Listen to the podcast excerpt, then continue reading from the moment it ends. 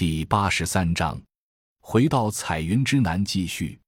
二零一五年八月，我接受原来乡建中心同事的邀约，来到了河南，来到孔明躬耕之地，参与了一家乡村规划设计院的工作，主要是根据政府美丽乡村建设的政策，以乡建理念开展乡村规划设计，或者说在乡建的做法基础上融入规划设计。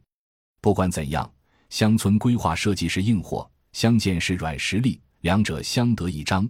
加上新乡贤人士带头及村民参与，从文化、金融、环境及产业上进行制度创新和组织创新，思路与想法应该是没有大问题的。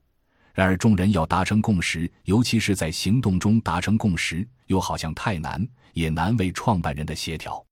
这段经历主要是在一个三千多人。六千多亩地的村里做了一些基础性工作，如前期调研、农民文化节日活动、农民文化节等。之后参与了两个村的基线调查，前往孙军老师二零零三年前后就开始操作的武山学习。我在大学时就有关注，想不到多年后终于成型。这段经历让我在对乡村发展的认识，尤其是政府力量与资源的影响，有了极深的感触。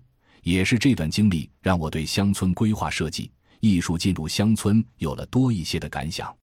在这期间，我来到新乡小刘姑村拜访三年前的老朋友川崎广人老师，也了解他在中国扎根三年来的堆肥及堆肥栽培。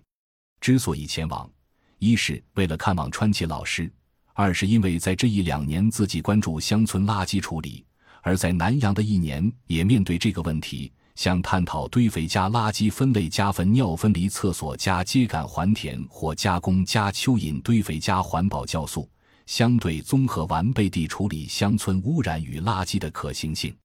关于川崎广仁老师，我与他大约在六年前认识，五年前第一次在北京见面，当时我还在乡建中心负责农民合作组织的工作。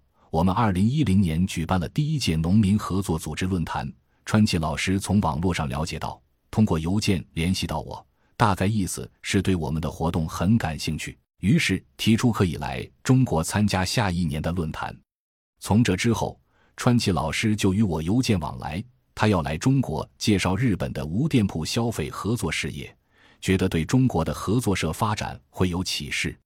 在邮件中，我才知道老师六十三岁才开始学习中文，花了三年的时间，能看能写能说与听一点点中文。我被镇住了。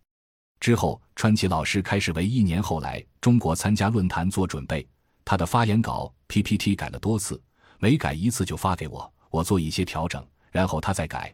直到一年后参加论坛，他还打印出修改好的 PPT，一直在温习。日本人的认真劲不得不服。论坛结束后，老师说他要来中国工作，把自己的后半生贡献给中国。川崎老师身上有着日本人的认真负责精神，对工作的条理、对制度的要求及遵守、对服务的高要求，还有对人的尊重，无不让我钦佩。比如，小刘姑农场有白天不许喝酒、喝酒不许工作的规定，喝酒了他会与喝酒的人一起受罚，若不接受惩罚，他会自己绝食。再如，去看望他时，他正在改建生态厕所，他说厕所应该有门。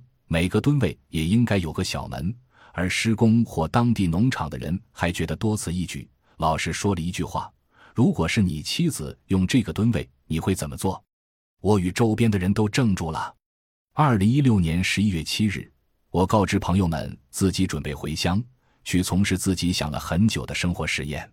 十年异乡生活并未扎根，因为从内心里我就是外乡人，从来没有想过六十岁以后我还在这里。短视地。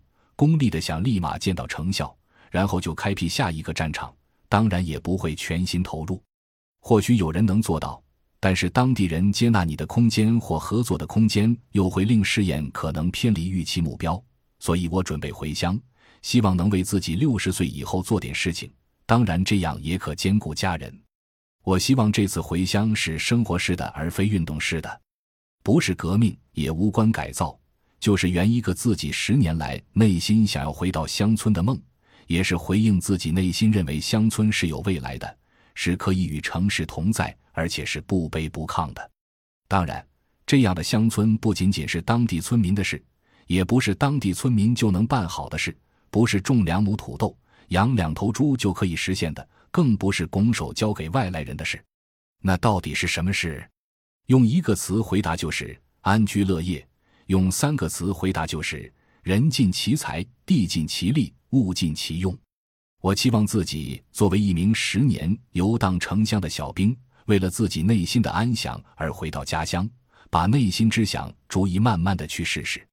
既然这样，那就开始往南走，回家，回到彩云之南。改编自资农游学微信公众平台文章。小二返乡。感谢您的收听，本集已经播讲完毕。喜欢请订阅专辑，关注主播主页，更多精彩内容等着你。